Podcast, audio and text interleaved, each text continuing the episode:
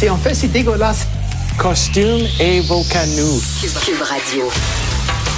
Alors bonjour, euh, bienvenue à Cube Radio et à Politiquement Incorrect. Ben oui, on va parler du débat. Un peu plus tard, je vais en parler euh, plus en détail avec euh, Jean-François Guérin de LCN. Je lui parle tous les jours.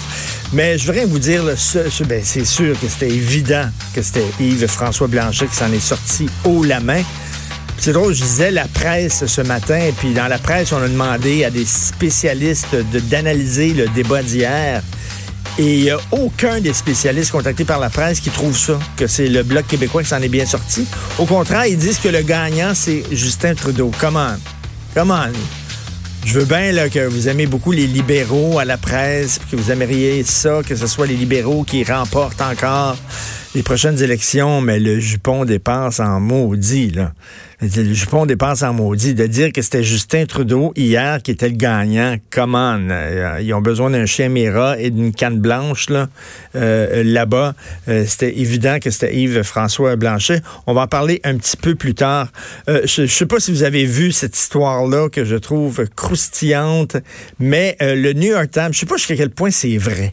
Parce que le New York Times, c'est un peu comme CNN, il se réveille dans la nuit pour détester Donald Trump. Je l'ai dit, c'est un des problèmes avec la gauche et les démocrates aux États-Unis, c'est qu'ils parlent trop de Donald Trump et qu'il pas trop sur lui.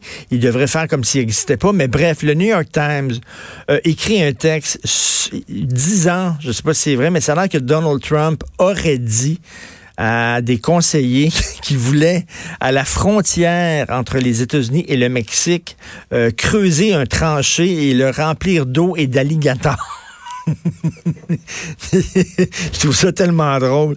Alors, euh, il aurait mis des alligators et avec des barrières électriques, des pics pointus aussi, et qui aurait demandé euh, aux, euh, aux, douaniers, ben pas aux douaniers, mais aux gens, aux gardes de frontières, de tirer dans les jambes des migrants qui voulaient rentrer. Mais je trouve ça assez rigolo quand même avec les, les alligators. It's a joke.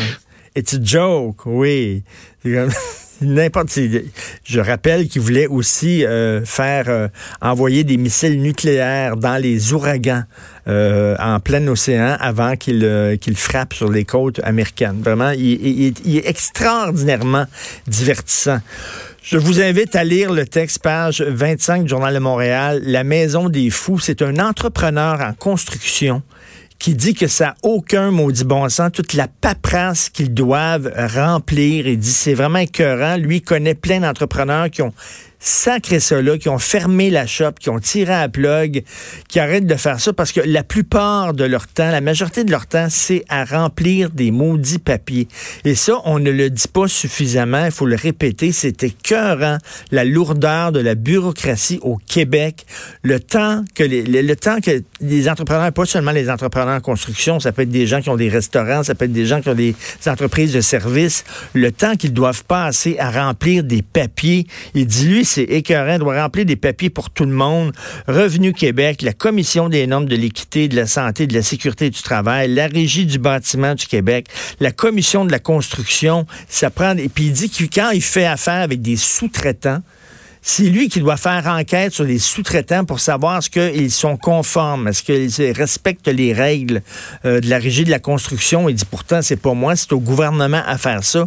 Mais c'est lui-même, le temps qu'il pense à construire ces Christine Maison, qui devrait être la majorité de sa job, ben, est, rendu maintenant, c'est pas la majorité, c'est la minorité de son temps qui pense à construire des maisons. Et ça, il y a tout le monde qui le dit quand est-ce qu'il va avoir un gouvernement, et je crois que c'était une des promesses de la CAQ, mais tous les gouvernements qui se sont présentés au provincial, ils l'ont tous dit, faut vraiment alléger euh, la, lourdeur de la bureaucratie, puis de la paperasse, puis des papiers, il faut alléger ça, parce qu'à un moment donné, c'était écœuré. J'avais parlé à un restaurateur, et dit, lui aussi, les paperasses qu'ils doivent remplir tout le temps, ça n'a aucun maudit bon sens. Bref, euh, alors, selon la presse, c'est Trudeau qui, moi, je le trouvais, d'ailleurs, habillé en noir. On dirait, comme euh, Benoît Dutrisac me disait tantôt, il dit, on dirait qu'il s'en allait à un enterrement. Je sais pas, il, est habillé en noir.